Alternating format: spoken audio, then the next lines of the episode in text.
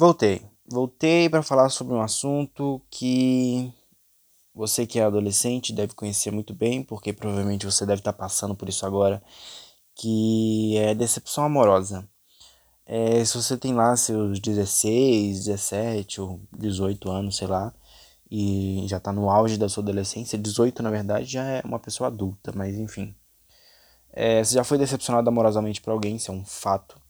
E acontece que quando a gente é adolescente, as coisas são bem mais intensas, né? E sempre parece ser o fim do mundo.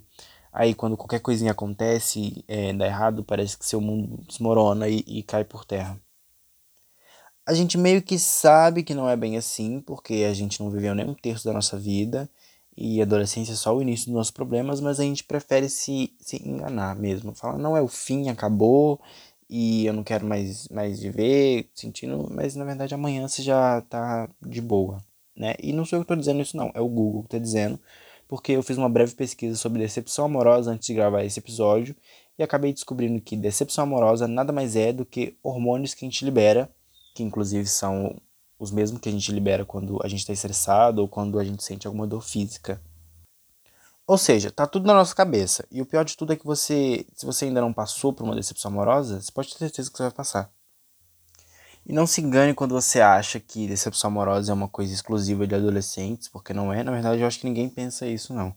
Mas, enfim.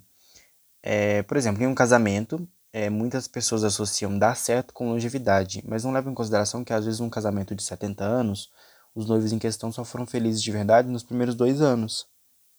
Ou seja, é muito relativo. Quando um relacionamento dura muito, não necessariamente significa que deu certo, e quando acaba cedo também não significa que deu errado, né? Porque você teve um aprendizado daquilo, você pôde absorver alguma coisa, a não ser que foi um relacionamento bem bosta, que se durou muito, pelo amor de Deus, né? Se você não conseguiu aprender nada com um relacionamento desse que durou bastante tempo, então a gente não sabe, assim, né?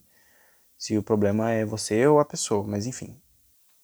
Porque, assim, é, eu penso assim, na verdade isso é meio que um, um, fato que já é meio que comprovado cientificamente, que você não, nunca fica com a mesma pessoa pro resto da vida, porque todo dia você vai ser apresentado por uma nova versão daquela pessoa. E a questão é se você quer, se você está preparado e, e animado para conhecer todas as versões que estão por vir dessa pessoa. Bom, acho que é isso, né? Acho que não tem mais nada para falar não. É, o episódio foi esse, galera. Beijinho e até a próxima.